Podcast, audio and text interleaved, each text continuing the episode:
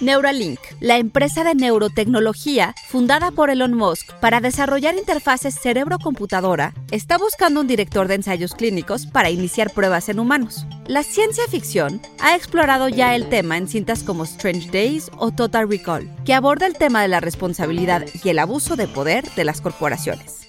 Pero ¿cuánto falta en realidad para que ese futuro nos alcance? Well, don't worry, things hardly ever f up around here.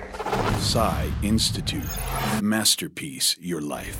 Do something a little more fun. How about combat training? Durante la primera presentación de Neuralink en 2019, Musk describió junto con sus ingenieros el chip N1, un cuadrado de apenas 4x4 milímetros que cuenta con 1.024 electrodos y que podría permitir a una persona paralizada controlar un teléfono inteligente, una computadora e incluso una prótesis, tan solo con la mente. La compañía dice que el desarrollo de un chip de interfaz con tantos electrodos para la estimulación cerebral no se había logrado antes. Si bien Musk había probado ya sus implantes en cerdos y en un mono, el cual consiguió interactuar con una computadora usando el dispositivo y jugar un videojuego como el Mind Pong. Show me.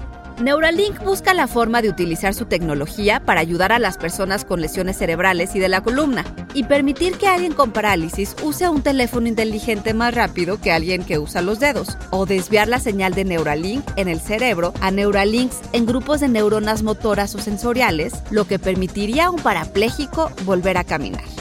Sin embargo, algunos científicos están preocupados por la falta de supervisión de las compañías privadas, el potencial impacto que estas tecnologías pudieran tener en los participantes y en general la responsabilidad que hay en fusionar la Big Tech con el cerebro humano.